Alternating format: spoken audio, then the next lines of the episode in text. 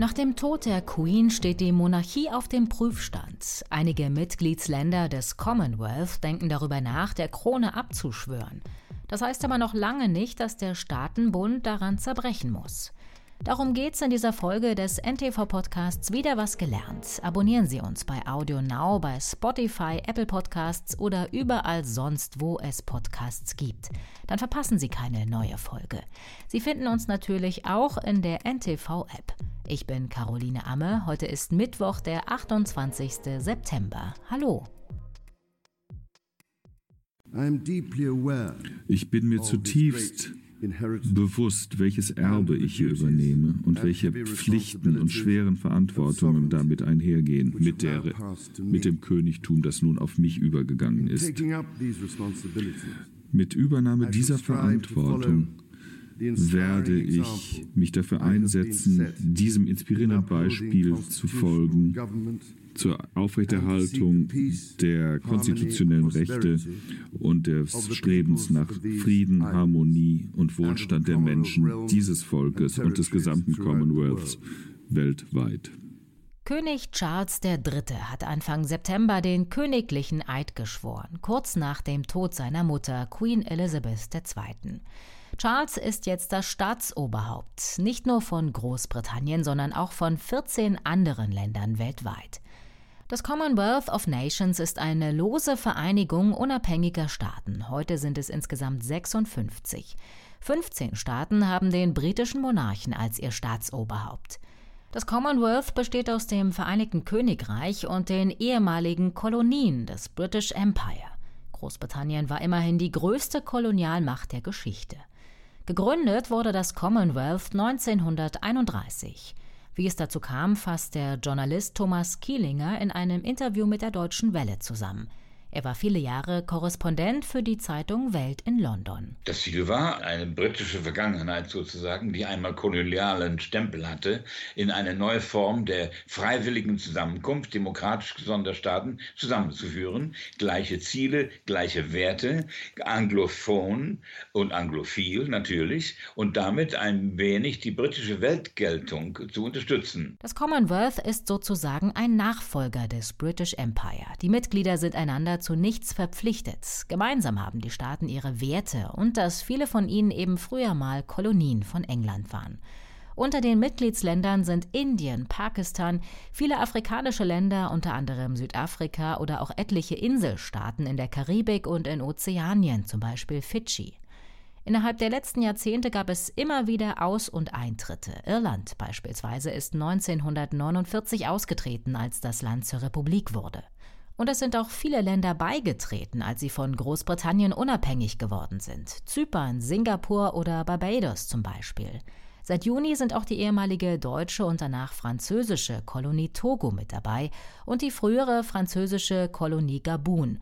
Dabei haben beide Länder gar keine gemeinsame Vergangenheit mit dem Vereinigten Königreich. Aber allein das Commonwealth ist ja ein Beweis dafür, dass die Sünden der kolonialen Vergangenheit Großbritanniens nicht so groß gewesen sein können, dass die Länder, nachdem sie dann frei und unabhängig wurden, nichts Eiligeres taten, als sozusagen Großbritannien zu verlassen und von dem Land nie wieder zu hören. Wenn es als Mutter der Schandtaten dargestanden hätte, dann gäbe es das Commonwealth ja gar nicht. Das besteht ja in der Mehrzahl aus Ländern, Ländern, die früher zum Kolonialreich, zum Empire gehörten. Und es ist doch sehr interessant, dass dennoch diese Länder bereitwillig in das Commonwealth eingetreten sind. Viele Mitglieder des Commonwealth haben sich dagegen entschieden, die britische Krone als Staatsoberhaupt anzuerkennen. Zu den Ländern mit britischem Staatsoberhaupt in Commonwealth Realms gehören unter anderem Schwergewichte wie Kanada, Australien und Neuseeland aber auch Jamaika, die Bahamas, Papua-Neuguinea oder die Südseeinselgruppe Salomonen.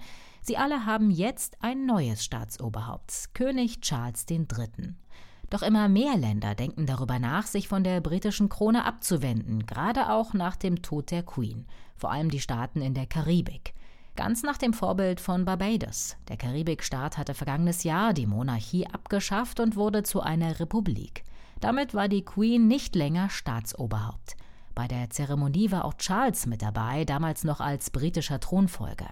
Er hat die Sklaverei angesprochen, die die britische Geschichte für immer befleckt. Viele Einwohner von Barbados sind Nachfahren von Sklaven. From the darkest days of our past and the appalling atrocity of slavery, which forever stains our history, the people of this island forged their path with extraordinary fortitude.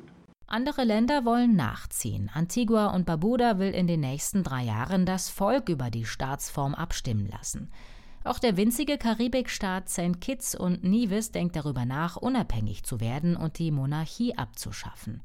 Jamaika will dem Vorbild von Barbados ebenfalls folgen und spielt mit dem Gedanken, eine Republik zu werden.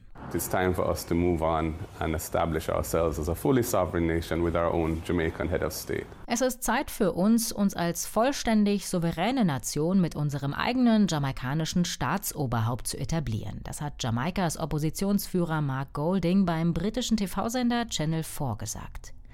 Dass die Beziehung der Karibikstaaten und Großbritannien zwiespältig ist, hat der Besuch von Charles Sohn Prinz William und Prinzessin Kate im Frühjahr gezeigt. Bei Protesten haben Demonstranten gefordert, dass sich die Royals für die Verwicklung in die Sklavenhaltung entschuldigen. Die Queen ist oft in die ehemaligen Kolonien gereist. Die Menschen haben sie nicht immer mit offenen Armen empfangen. In Neuseeland gab es zum Beispiel 1981 einen Mordanschlag auf sie. In dem Land gibt es immer wieder Forderungen nach einer Republik.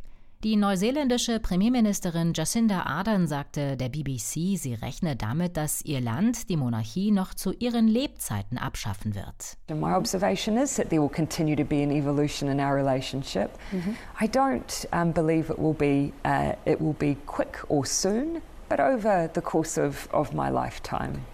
Uh, it's not a process um, I have any intent of instigating, mm -hmm. but if and when it does occur, it will take time.